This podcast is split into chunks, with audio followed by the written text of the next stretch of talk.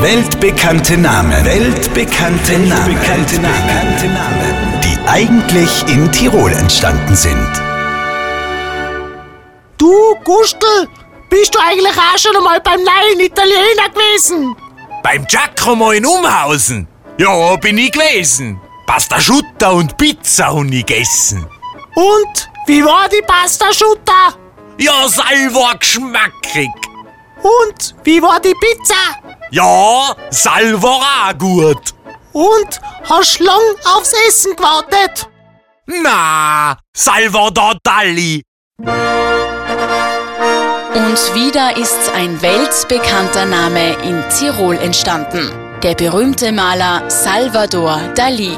Hier noch einmal der Beweis.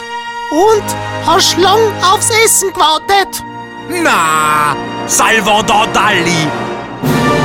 Weltbekannte Namen. Weltbekannte, Namen. Weltbekannte Namen. Die eigentlich in Tirol entstanden sind. Auf Lauf Live Radio.